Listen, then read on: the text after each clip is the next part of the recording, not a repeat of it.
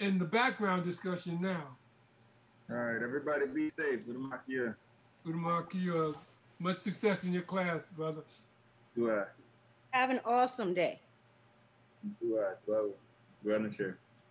JD, we got to get you on the show again. I need you to talk to uh, Bishop Joseph Talton. You got I a lot did, to do.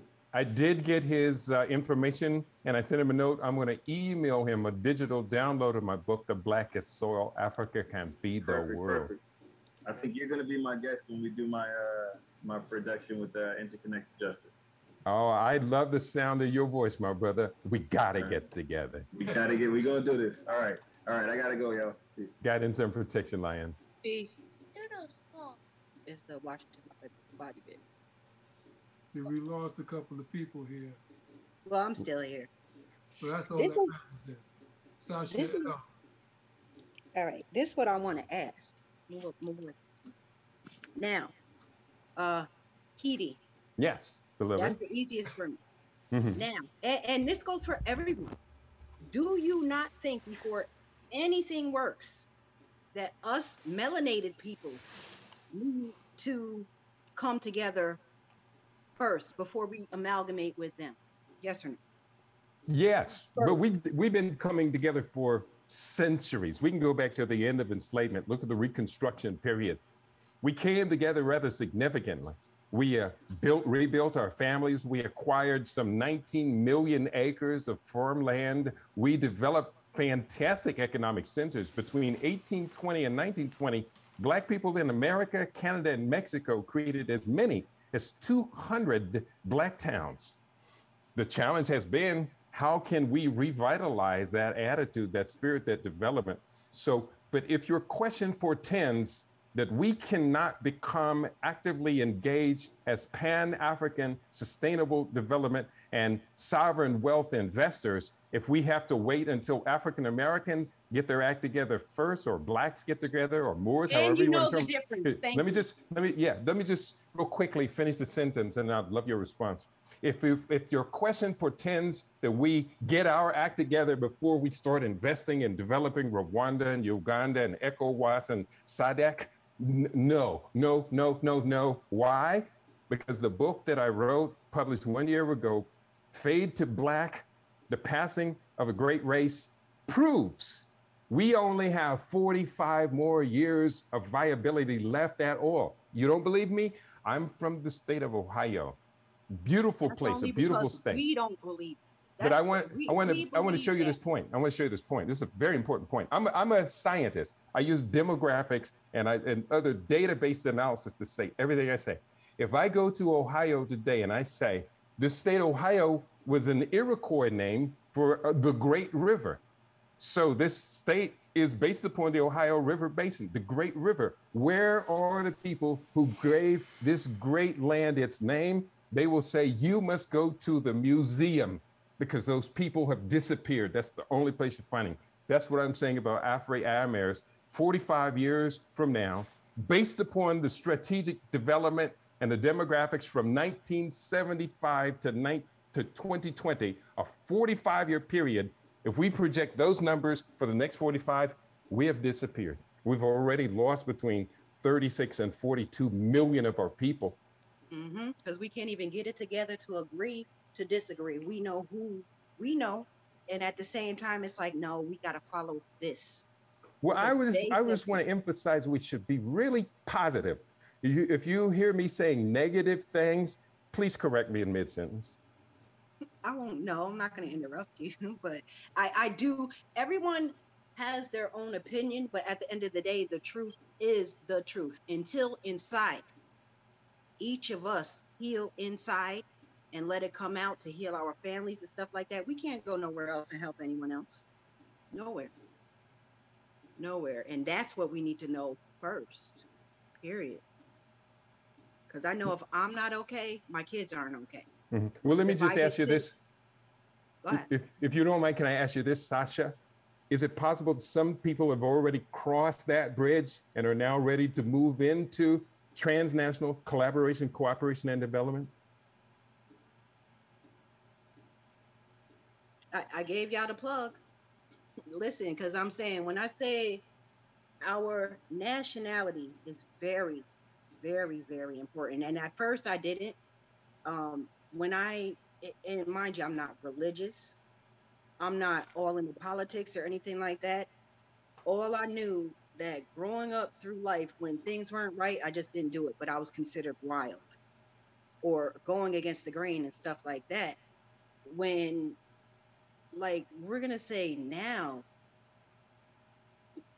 the division, more of the division, how they're dividing us more, and we not see it, and then we're trying to tell our own people, and they don't believe us because they believe them, and they look at us like, and I'm saying us, meaning all of us, like we're liars when we know the truth.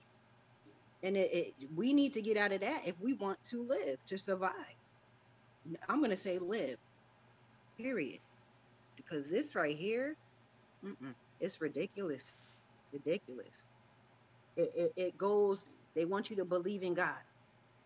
Yet at the same time, you're killing yourself. Putting your mask on, that's suicide. Isn't that supposed to be a sin? Well, I'm gonna, I'm gonna let Coyote, Coyote continue uh, we'll get back to that, okay?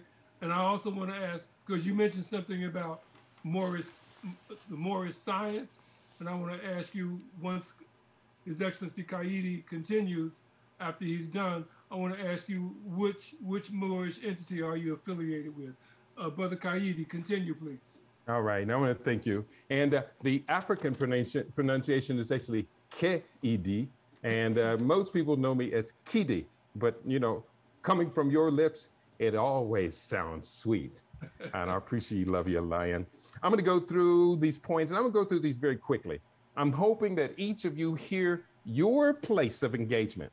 Now, I am talking about Africa is rising, the sustainable pan African development is our greatest strategy, and that does not exclude the CARICOM region, Central South America. If we look at African people in the Western Hemisphere, there are 22 nations in the Western Hemisphere with majority Black populations. Not a one of them should be excluded from our Pan African Sustainable Development Plans. Going forward, we're talking about strategic partnerships. This is one thing that I'm very proud of. I have a number of strategic partnerships. I have small businesses that I support, that I invest in, that I engage in, and that I reap rewards from.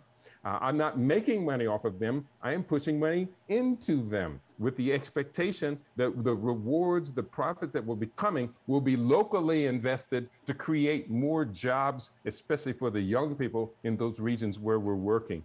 Strategic partnerships. Another very important part of our strategic partnerships, and I'm very proud of this, we have a company, the African Future, which is engaging in investment and development for agroeconomics.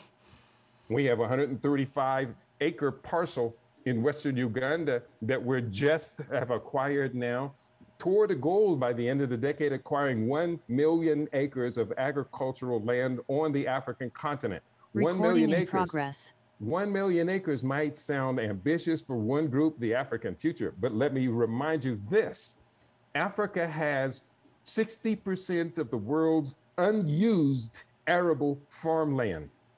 And in Africa, there are 2 billion 160 million acres of arable land. So our ambitions from the diaspora to invest millions of dollars to acquire 1 million of these acres for development, that's not outrageous. That's not out of plan. And so the first 135 have been secured. I'll be going there in just a couple of months to get hands in the soil and on the, the land.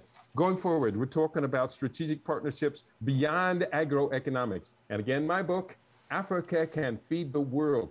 I project that by the year 2050, African agricultural exports, just exports after feeding their own population first, the exports could total as much as 4.3 trillion dollars in exports, food exports. And when I say Africa can feed the world, if 12, if six people are fed per arable acre of African land, I say that Africa can supply a daily caloric intake of 2,000 calories of mostly organic food produce to a total of 12.9 billion people. And currently, there are only 7.8 billion people on this planet. So when I say Africa can feed the world, I, I, I would invite anyone to say, I don't believe you, prove it. And I will show you the seven part formula that proves it. Going forward, FDI flows, foreign direct investment. Unfortunately, right now, I talked about African Americans are about to do another dance with Christmas shopping. The last one I tallied was $62.7 billion just between November 1st and December 31st, 61 days, an average of $1 billion, $100 million a day spent on pointless holiday shopping. Well, if we just take 5% of that and channel that into a sovereign wealth investment bonds, then we could triple the AU budget and start to acquire and build land and villages. We could work with the African Diaspora Development Institute, Dr. Arikana Chihombori-Quao. We can be investing in these Wakanda-like villages and cities that she so graciously has been able to get extended to us. But we've got to start to play like we are players. It's really hard to point to any African American foreign direct investment fund or um, emerging markets fund. Uh, it's really hard. I do know of some, but they're very, very small and essentially not